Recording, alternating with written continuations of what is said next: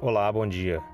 Jesus Cristo estabeleceu a igreja dele na terra para que os fiéis pudessem ter um lugar de reunião, um lugar de paz, onde pudessem encontrar os, os emblemas do sacramento sendo abençoados por quem tem autoridade e, além disso, outras ordenanças necessárias à salvação. Jesus Cristo fez isso entre os judeus onde ele chamou os doze apóstolos, deu a eles poder e autoridade para edificar a igreja sobre o alicerce da revelação.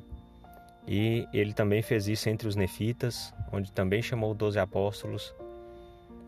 E hoje nós temos esta mesma igreja edificada sobre o mesmo alicerce, doze apóstolos e Jesus Cristo como cabeça da igreja. A respeito do nome da igreja, ele disse ao povo nefita lá em 3 Nef, capítulo 27: E como será a minha igreja se não tiver o meu nome? Porque se uma igreja for chamada pelo nome de Moisés, então será a igreja de Moisés. Ou se for chamada pelo nome de um homem, então será a igreja de um homem. Mas se for chamada pelo meu nome, então será a minha igreja, desde que estejam edificados sobre o meu evangelho. E o presidente Russell M. Nelson, profeta do Senhor na Terra hoje, ele tem nos enfatizado a importância de usarmos o nome completo da igreja.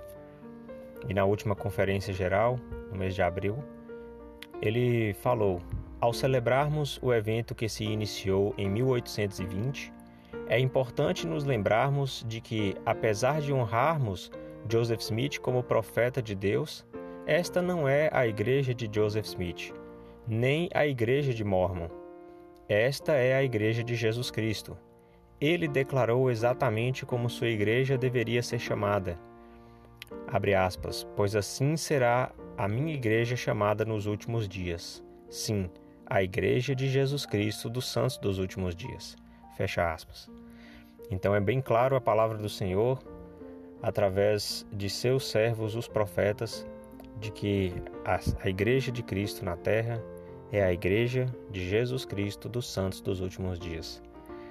Defendemos o direito de todos adorarem como, onde e quando quiserem.